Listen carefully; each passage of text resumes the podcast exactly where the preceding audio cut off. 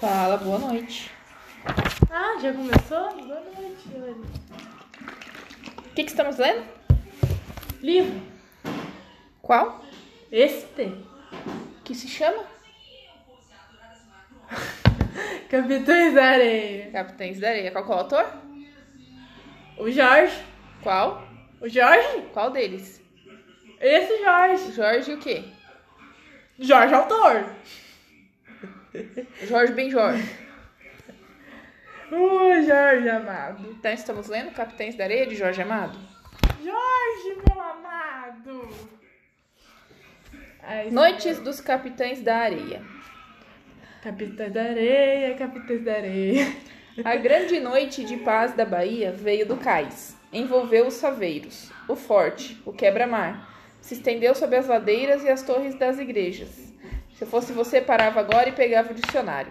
Não, Os sinos já não tocam as ave-marias. Às Toca os seis- Pai Nossos. Às seis horas há muito que passaram. E o céu está cheio de estrelas, se bem que a lua não tenha surgido nesta noite clara. O trapiche se destaca na brancura do areal, que, convers- que conserva as marcas dos passos dos capitães da areia, dos que já se recolheram.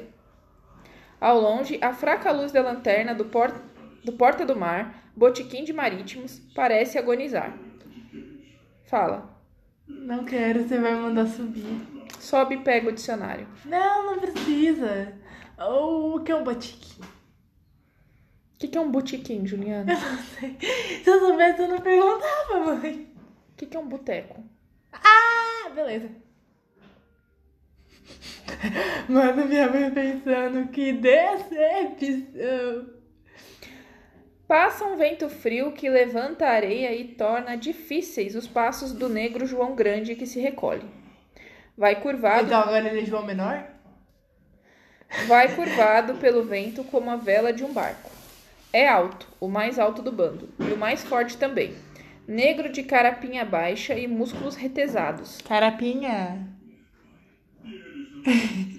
O dicionário tá lá em cima. É um livro grande, de capa azul, costuma estar num lugar diferente do que o lugar usual dele. É verdade. Hoje ele não tá no lugar que ele costuma estar. Ele tá num lugar O diferente. dicionário aqui em casa tem vida própria, ele se esconde. É verdade. Aí eu fui procurar em todos os lugares, menos no lugar que era pra estar, porque ele nunca tá no lugar que é pra estar. Eu vou pausar aqui se você quiser ir lá buscar o dicionário. Esse daqui não tem pausa porque tá gravando direto. Então vai buscar o dicionário, em dois minutos você volta.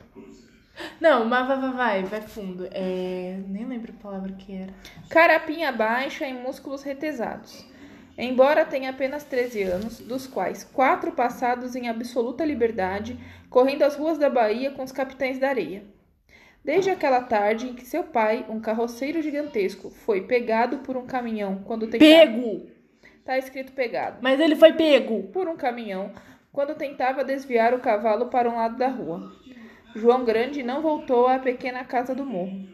Na sua frente estava a cidade misteriosa e ele partiu para conquistá-la. A cidade da Bahia, negra e religiosa, é quase tão misteriosa como Verde Mar. Tô, tenho quase certeza de que Bahia é um estado, não uma cidade. Por isso, João Grande não voltou mais. Engajou com nove anos nos Capitães da Areia, quando o caboclo ainda era o chefe e o grupo pouco conhecido, pois o caboclo não gostava de se arriscar. Cedo, João Grande se fez um dos chefes. Nunca deixou de ser convidado para as reuniões que os maiorais faziam para planejar os furtos. Não que fosse um bom organizador de assaltos, uma inteligência viva. Ao contrário, doía-lhe a cabeça se tinha que pensar. Nossa, entendo. É eu e metade da minha sala. Ficava com os olhos ardendo, como ficava também quando via alguém fazendo maldade com os menores. Então, seus músculos se retesavam e estava disposto a qualquer briga. Mas a sua enorme força muscular o fizera temido. Os sem pernas, dizia dele. Este negro é burro, mas é uma prensa. Ai, coitado, ele não é burro, não. E os menores, aqueles pequeninos que chegavam para o grupo, cheios de receio, tinham nele o mais decidido protetor. Pedro, o chefe, também gostava de ouvi-lo. E João Grande bem sabia que não era por causa da sua força que tinha a amizade do Bala. Pedro, Ah, o bala. Pedro achava que o negro era bom e não se cansava de dizer: Tu é bom, grande. Tu é melhor que a gente. Gosto de você. e batia pancadinhas na perna do negro, que ficava encabulado. João Grande vem vindo para o trapiche. O vento quer impedir seus passos, e ele se curva todo, resistindo contra o vento, que levanta a areia. Ele foi ao Porta do Mar beber um trago de cachaça com o querido de Deus, que chegou dos mares do sul, de uma pescaria. De Deus. O querido de Deus é o mais célebre capoeirista da cidade. Ah, tá. Quem não o respeita na Bahia, no jogo de capoeira de Angola, ninguém pode, pode se medir com o querido de Deus, nem mesmo Zé Moleque, que deixou fama no Rio de Janeiro. O querido de Deus contou as novidades e avisou que no dia seguinte apareceria no trapiche para continuar as lições de capoeira que Pedro Bala, João Grande e o gato tomam. João Grande fuma um cigarro e anda para o trapiche. As marcas dos seus grandes pés ficam na areia, mas o vento logo as destrói. O negro pensa que nessa noite de tanto vento são perigosos os caminhos do mar. João Grande passa por debaixo da ponte. Os pés afundam na areia. Pra que essa relação? Que reação? Isso aí. Ah, é que você passa a mão aqui em cima, ele acha que você tá com a orelha em cima, ele apaga a tela. Ah, beleza. João Grande passa por debaixo da ponte. Os pés afundam na areia, evitando tocar no corpo dos companheiros que já dormem. Penetra no trapiche. Espia um momento indeciso até, no- até que nota a luz da vela do professor. Lá está ele, no mais longínquo canto do casarão, lendo à luz de uma vela. João Grande pensa que aquela luz ainda é menor e mais vacilante que a da lanterna do Porta do Mar, e que o professor está comendo os olhos de tanto ler aqueles livros de letra miúda. João Grande anda para onde está o professor. Se bem durma, sempre na porta do trapiche, como um cão de fila, o punhal próximo da mão para evitar alguma surpresa. Professor é o apelido do menino que está lendo o livro dentro do trapiche. Ah, obrigada. Anda entre os grupos que conversam, entre as crianças que dormem, e chega para perto do professor. Acocora-se junto a ele e fi- Cocora, se eu entendo o que é, mas que palavrinha. Junto a ele e fica espiando a leitura atenta do outro. João José, o professor, desde o dia em que Ah. furtara um livro de histórias numa estante de uma casa da Barra, se tornara perito nesses furtos. Nunca, porém, vendia os livros. De a garota que roubava livros, agora o baiano que roubava livros. que ia empilhando num canto do trapiche, sob tijolos, para que os ratos não os roessem. Lia-os todos numa ânsia que era quase febre. Gostava de saber coisas e era ele quem muitas noites contava aos outros histórias de aventureiros, de homens do mar, de personagens heróicos e lendários. Histórias que faziam aqueles olhos vivos se espicharem para o mar ou para as misteriosas ladeiras da cidade, numa ânsia de aventuras e de heroísmo. Quando fechar 15, a gente quebra o episódio em dois? Pode ser. João José era o único que lia correntemente entre eles, e, no entanto, só estivera na escola ano e meio. Mas o treino diário da leitura despertara completamente sua imaginação, e talvez fosse ele o único que tivesse uma certa consciência do heróico das suas vidas. Aquele saber, aquela vocação para contar histórias, fizera-o respeitado e triste, o cabelo moreno caindo sobre os olhos apertados de míope. Apelidaram-no de professor, porque num livro furtado ele aprendera a fazer mágicas com lenços e níqueis, e também porque, contando aquelas histórias que lia e muitas que inventava, fazia a grande e misteriosa mágica de os transportar para mundos diversos. Fazia com que os olhos vivos dos capitães da areia brilhassem como só brilham as estrelas da noite da Bahia. Pedro Bala nada resolvia sem o consultar e várias vezes foi a imaginação do professor que criou os melhores planos de roubo. Ninguém sabia, no entanto, que um dia, anos passados, seria ele quem haveria de contar em quadros que assombrariam o país a história daquelas vidas e muitas outras histórias de homens lutadores e sofredores. Nossa, então ele cresceu e virou artista? Talvez só o soubesse Dona Ninha, a mãe do terreiro da cruz de Opô a Fonjá, porque Dona Ninha sabe de tudo o que Iá lhe diz através de um búzio nas noites de temporal. João Grande ficou muito tempo atento à leitura. Para o negro, aquelas letras nada diziam. O seu olhar ia do livro para a luz oscilante da vela, e desta para o cabelo despenteado do professor. Terminou por se cansar e perguntou com sua voz cheia e quente: Bonita, professor? O professor desviou os olhos do livro, bateu a mão descarnada no ombro do negro, deu seu mais ardente admirador. Uma história porreta, seu grande. Seus olhos brilhavam. Voltei, galera. De marinheiro? É de um negro assim como tu, um negro macho de verdade. Tu conta? Aqui tem coragem. Tu conta? Quando findar de ler, eu conto. Tu vai ver só que negro. E volveu os olhos para as páginas do livro. João Grande acendeu um cigarro barato, ofereceu outro em silêncio ao professor e ficou fumando de cócoras, como que guardando a leitura do outro. Pelo trapiche ia um rumor de risadas, de conversas, de gritos. João Grande distinguia bem a voz dos sem pernas, estrídula e fanhosa. O sem pernas falava alto e ria muito.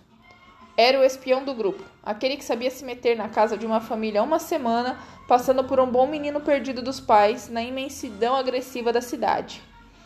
Mano, Oi. o espião é o que mais fala alto e ri. Isso só pode ser espião brasileiro mesmo, porque espião costuma ser discreto, né? Quieto. Quieto. Coxo, o defeito físico valer o apelido. Coxo. Mas é. Vai. Coxo é uma pessoa que puxa a perna, tem problema na perna. Ah, ele é manco. É. Ah. Nossa, que palavra. Mas valia ali também a simpatia de quanta mãe de família o via, humilde e tristonho, na sua porta, pedindo um pouco de comida e pousada por uma noite. Agora, no meio do trapiche, o sem pernas metia ridículo gato, que perdera todo um dia para furtar um anelão cor de vinho, sem nenhum valor real, pedra falsa, de falsa beleza também. Fazia já uma semana que o gato avisara meio mundo. O gato é espião? Não, gato é outro menino. Ah. Vi um anelão, seu mano, que nem de bispo. Um anelão bom pro meu dedo, batuta mesmo. Tu vai ver quando eu trouxer. Em que vitrina? No dedo de um pato, um gordo que todo dia toma o bonde de brotas na baixa do sapateiro. Um pato. É, uma pessoa que é eu tipo um sei, pato. mas tipo. E o gato não descansou enquanto não conseguiu, no aperto de um bonde das seis horas da tarde, tirar o anel do dedo do homem, escapulindo na confusão, porque o dono logo percebeu. Exibiu o anel no dedo médio, com vaidade. E o sem pernas ria. Arriscar cadeia por uma porcaria, um troço feio. Que tem tu com isso? Eu acho bom tá acabado. Tu é burro mesmo, isso no prego não dá nada. Mas dá simpatia no meu dedo, tô arranjando a comida. Falavam naturalmente em mulher, apesar dos mais velhos ter apenas 16 anos. Cedo conheciam os mistérios do sexo. Pedro Bala, que ia entrando, desapartou e começou de briga. João Grande deixou o professor lendo e veio para junto do chefe. O sem pernas ria sozinho, resmungando acerca do anel. Pedro chamou e foi com ele, e João Grande para o canto onde estava o professor. Vem cá, professor. Ficaram os quatro sentados. O sem pernas acendeu uma ponta de charuto caro. Ficou saboreando. João Grande espiava o pedaço de mar que se via através da porta, além do areal. Pedro falou. Gonzales, do 14, falou hoje comigo. Quer mais corrente de ouro? Da outra vez, atalhou sem pernas. Não, tá querendo chapéu, mas só topa de feltro. Palhinha não vale. Diz que não tem saída. E também. Que é que tem mais? Novamente interrompeu sem pernas. Tem que muito usado não presta. Ah, tá querendo muita coisa. Se ainda pagasse que valesse a pena. Tu sabe, sem pernas, que é um bicho calado. Pode não pagar bem, mas é uma cova. Dali não sai nada, nem a gancho. Também paga a miséria. E é interesse dele não dizer nada. Se ele abrir a boca no mundo, não há costas largas que livre ele do chilindró. Tá bom, sem pernas. Você não quer topar o negócio. Vai embora. Mas deixa a gente combinar as coisas direito. Não tô dizendo que não topo. Tô só falando que trabalhar para um gringo ladrão não é negócio, mas tu quer. Ele disse que dessa vez vai pagar melhor. Sem perna honestidade, gostei. Uma coisa que pague a... Ele disse que dessa vez vai pagar melhor. Uma coisa que pague a pena. Mas só chapéu de feltro bom e novo. Tu, sem pernas, podia ir com uns fazer esse negócio. Amanhã de noite, Gonzales, manda um empregado de 14 aqui para trazer os miúdos e levar as carapuças. Bom lugar é nos cinemas, disse o professor, voltando-se para os sem pernas. Bom é no Vitória. Ah, já vai. Bom é no Vitória. E o sem pernas fez um gesto de desprezo. É só entrar nos corredores e aquilo é chapéu garantido. Tudo gente de nota. Também tem guarda sem penca. Tu liga pra guarda. Se ainda fosse tira, guarda pra você correr picula. Vai comigo, professor? Tá não é isso que ele falou? Não sei, não sei o que significa picula. Mas ele tá dizendo assim que guardinha não tem problema nenhum. Se fosse tira, tipo policial, beleza. Ah. Mas não, é só guardinha, dá pra correr. Ah, tá. Vou, mesmo que tô precisando de um chapéu. Pedro Bala falou. Arranja os que quiser sem pernas. Esse negócio fica por tua conta. Menos o grande e o gato, que eu tenho um negócio com eles para amanhã. Virou-se para João Grande. Um negócio do querido de Deus. Ele já teve me avisando e diz que de noite vem para a capoeira. Pedro voltou-se para o sem pernas, que já se retirava para ir combinar com Pirulito a formação do grupo que ia em cata de chapéu no dia seguinte. Mano, sem perna, pirulito, as crianças não tem nome não, porque criança é da rua, né? É, Tá bom, né? Olha, sem pernas, tu trata de avisar que se algum for bispado, trate de dar a suíte para outro lado. Bispado. Não venha pra cá, não faça ideia. Pediu um cigarro. João Grande deu. O sem pernas, já afastado, chamava Pirulito. Pedro foi em busca do gato. Tinha um assunto a conversar com ele. Depois voltou, se estendeu perto do lugar onde estava o professor. Esse retornou ao seu livro, sob o qual se debruçou até que a vela queimou-se toda e a escuridão do trapiche o envolveu. João Grande caminhou vagarosamente para a porta, onde se deitou ao comprido e o punhal no cinto. Aí no próximo episódio a gente continua, porque esse capítulo é bem longo. Mas esse livro é rapidinho, já tá na página 32.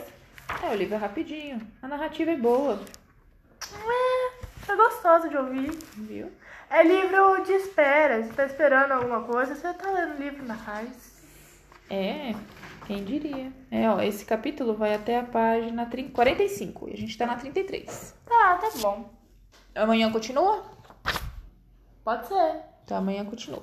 Agora dá pra você pegar meu Danone que você tomou o meu? Se eu peguei o Danone pra você, esse Danone não era teu, era meu porque eu tomei. Você não pegou o Danone pra mim, eu peguei e deixei na mesa porque eu ia tomar. Você tomou o meu Danone. Agora é meu, tá no meu